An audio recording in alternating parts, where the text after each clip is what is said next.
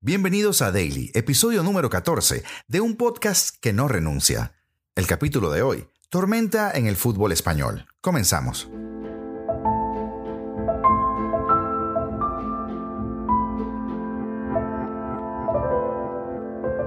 El Valencia pasa por sus horas más oscuras de los últimos años. Y mira que hablar de los últimos 8 años, es decir, que han pasado 10 entrenadores. Por otro lado, la situación del Sevilla a nivel de resultados en liga es prácticamente igual a la de los Che. El futuro inmediato de ambos es enfrentarse a los Cocos. El Valencia juega este jueves contra el Real Madrid y dudo mucho que las apuestas ahora con un entrenador interino estén a favor de ellos. El Sevilla, por su lado, después de una victoria balsámica el fin de semana ante el Elche, se ve la cara con el Barcelona. De entrada, todos podríamos pensar que lo natural es que ambos pierdan sus partidos. Y aunque esto es fútbol y sabemos que nada está escrito, lo que se mira en el campo no invita a pensar lo contrario. De concretarse esto, ambos equipos podrían colocarse en puestos de descenso en el arranque de la segunda vuelta de la competición. El Atlético de Madrid, por otro lado, está afuera. Y salvo una locura, está fuera de toda competición y de todo título posible. Hoy, 31 de enero de 2023. ¿Quién lo diría? Los del Cholo buscarán cómo aferrarse de cualquier manera a los puestos de Champions, teniendo a todo un Betis, al Villarreal e incluso al Rayo Vallecano respirándoles en el cuello. Y estos tres están mostrando mejor fútbol que los colchoneros. Y ahora Vamos al meollo del asunto. Madrid y Barça se juegan media temporada en febrero. Confirmado ya el clásico de las semis de la Copa del Rey, febrero se planta como un mes que reúne los ingredientes para una tormenta perfecta. Un tropiezo del Barça puede derrumbar un castillo en naipes futbolístico. Las estadísticas que llevan no se soportan por lo visto en los terrenos de juego. Recordamos hace un par de años el arranque demencial del Atlético y lo que pasó después. 50 puntos en la primera vuelta y luego 35 en la segunda, en donde terminan ganando una liga de locos y con polémica arbitral y muchos desaciertos. Y el Madrid, por otro lado, es segundo. Ya está a 5 puntos y tiene que, como diría Ancelotti, correr si quiere remontar esta liga. Para ellos la situación es mucho más crítica, porque fallar no está permitido. Y si no, bye bye a revalidar el título de liga. Si a esto le sumamos que solo uno de los dos puede pasar a la final de la Copa del Rey y que se atraviesa tanto la Champions como la Europa League en el mismo mes, lo natural no es tener preparada una cueva, sino un búnker, porque se avecina tormenta.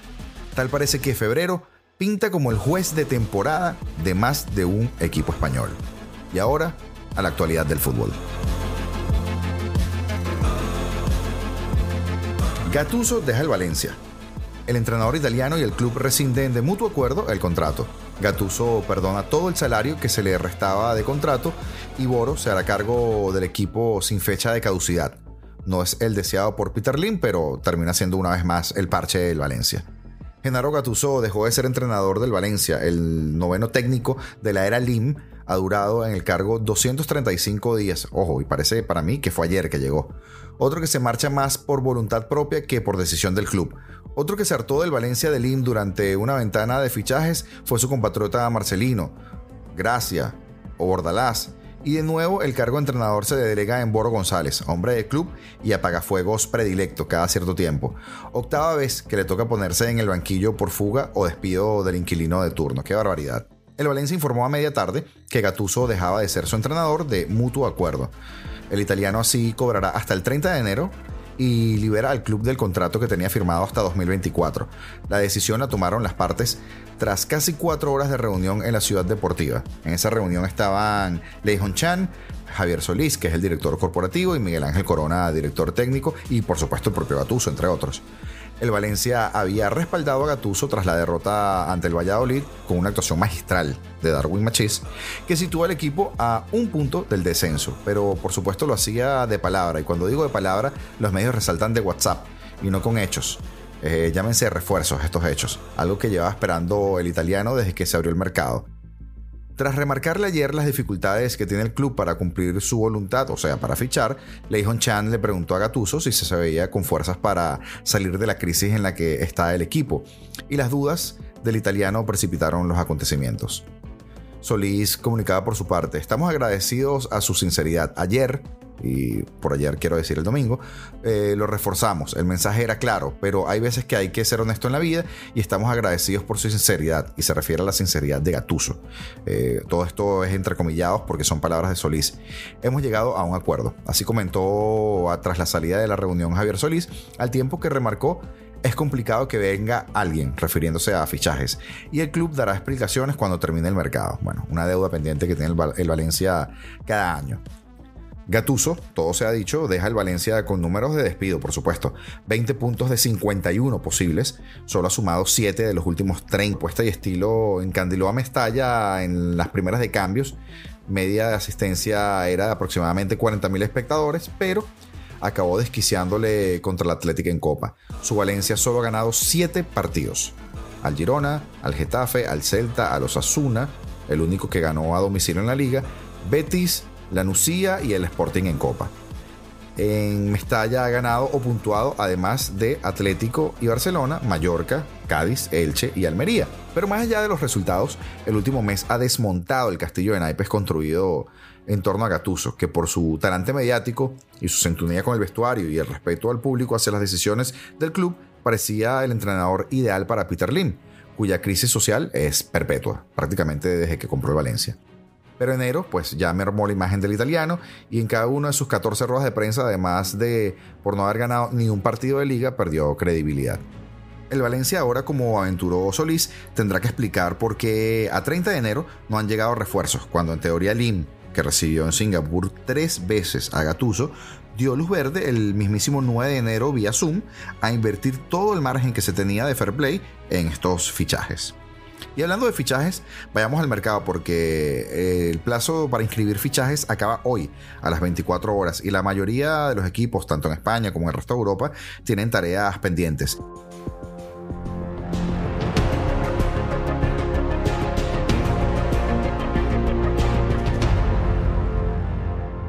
De momento, 32.1 millones de gastos lleva la liga y 76.4 millones de ingresos. En un artículo del diario AS se resume de buena manera el mercado de fichajes que cierra el día de hoy a las 24 horas y la mayoría de los clubes tienen tareas pendientes. A falta de las compras y las ventas que se puedan concretar el día de hoy, el mercado de invierno de 2023 está siendo el más pobre de los últimos años, a los niveles de la pandemia de COVID incluso. De momento los clubes han gastado 32.1 millones, como les comentaba, y también han ingresado 76.4 millones. Claro, esto solo en la Liga Española, porque ya luego hablaremos de la Superliga, eh, perdón, de la Premier League. Barcelona intenta la llegada de un extremo, eh, puede que salga también Bellerín y Sofian Anrabat puede ser el fichaje bomba. El jugador marroquí gusta mucho en el Barcelona y el club azulgrana está intentando en las últimas horas hacerse con los servicios del futbolista de la Fiorentina. Según marca, el conjunto azulgrana pedirá al club italiano una sesión con opción de compra. La oferta se realizará a primera hora de hoy martes y el futbolista que fue una de las sensaciones del Mundial de Qatar 2022 podría recalar en las filas del conjunto azulgrana en las próximas horas. El Barça recordamos que no ha tenido ninguna alta y bajas, solo estaríamos hablando de Memphis Depay que dejó un balance de 3 millones. El Real Madrid, pues bueno, el Real Madrid abre la puerta de salida a Eden Hazard, a Álvaro Odriozola, a Vallejo y a Mariano no ha tenido ninguna alta, no ha tenido ninguna baja, por lo que tiene un balance de cero.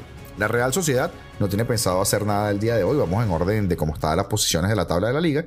El Atlético de Madrid hoy debería cerrar el traspaso de Felipe al Forest y decidir si llega a Son Jung-Koo o un 2. Pendientes están de si Saúl se va al Valencia, como altas pues tienen a Memphis, 3 millones, y como bajas tienen a Cuña y a Joao Félix, por lo que tendrían un balance de 55 millones en positivo.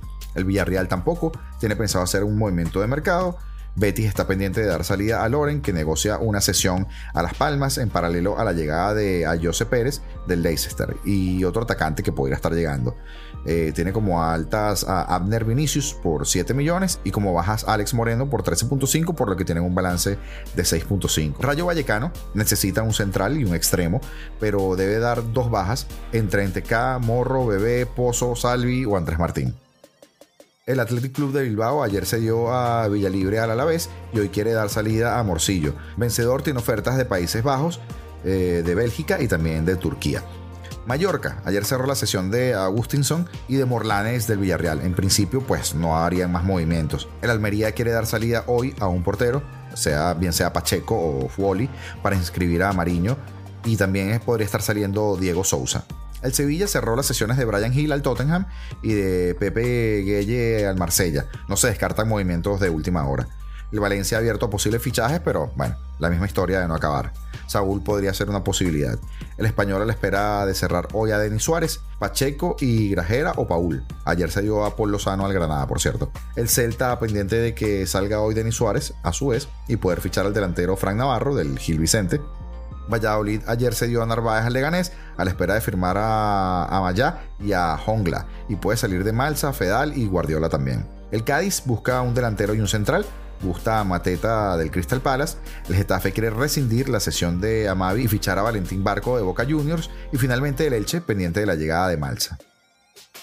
Saltamos ahora de país y nos vamos a Alemania, donde el bombazo ha sido el fichaje de Cancelo. El lateral del Manchester City aterrizará en el Allianz Arena en calidad de cedido. Según The Athletic, eh, su contrato incluye una opción de compra. A falta de tan solo horas para el cierre del mercado, diferentes medios alemanes ya dan por cerrada la sesión de Joao Cancelo al campeón de la Bundesliga. Según la web del mismo medio, la operación incluye la opción de compra por el internacional portugués del Manchester City, que reforzaría el lateral derecho de los muniqueses, actualmente ocupado por Benjamín Pavard, que está lejos de su mejor versión y en cuyo horizonte aparece el Barcelona, ahora o en verano. Por otro lado, pocas horas después de que el Bayern cerrara a Cancelo, el conjunto berlinés se hizo con Isco Alarcón, que firma hasta 2024 con opción a un año más. De esta manera, el segundo clasificado de la máxima competición alemana también se refuerza y se hace con la ganga del mercado. El ex internacional español, que venía de rescindir su contrato con el Sevilla en diciembre, ficha como agente libre por el mítico conjunto de la capital alemana y se convierte en la nueva atracción de la Bundesliga. Y mientras tanto en la Superliga, perdón, en la Premier League, el Chelsea sigue en modalidad Money Rain. Están dispuestos a llegar hasta 130 millones de euros para llevarse al centrocampista argentino Enzo Fernández. Así compensaría que el pago fuera a plazos y no un solo pescozón como quiere el Benfica. Enzo Fernández está muy cerca de ser futbolista del Chelsea, muy cerca de convertirse en el centrocampista más caro de la actualidad. La cartera del presidente del Chelsea parece ser un pozo sin fondo la última incorporación de Malo Gusto, quien seguirá como cedido en el Olympique de Lyon hasta la final temporada, y la negativa del Brighton de dejar salir a Moisés Caicedo, quien anunció públicamente que quería salir del club. Tras una oferta de 60 millones de libras por el Arsenal, parece no haber dejado satisfechos a Todd Boyle. Y entonces, tras Andrei Santos, David Datro, Fofana, Joao Félix, Benoit, Badia Shield, Mudrik, Madueque y el anteriormente mencionado lateral zurdo francés, el dueño norteamericano de los Blues quiere más. The Times da por hecho que el conjunto londinense llega a los 130 millones por el argentino, unos 10 millones más de los, 120, de los 120 millones que estipula la cláusula de rescisión del contrato de Enzo Fernández y así compensar que no sea un pago inmediato, único, sino que se pueda ejecutar en plazos. El Benfica se lo piensa, pero esa oferta desde fuentes lisboetas se sabe que es más del agrado de Rui Costa y del club, que tienen que decidir pues si dejar salir al argentino por dicha cantidad o quedárselo. Recordemos que el Benfica está peleando, por supuesto, el liderato de la liga, el campeonato y está no tan lejos en la punta, así que una decisión un tanto difícil. Y ustedes atentos a nuestro Instagram, a nuestro TikTok, a YouTube y a Facebook, porque se cierra el mercado de fichajes y estaremos allí para contarles todo. Ya será hasta mañana donde estaremos nuevamente con más contenido para los que amamos el deporte más hermoso del mundo.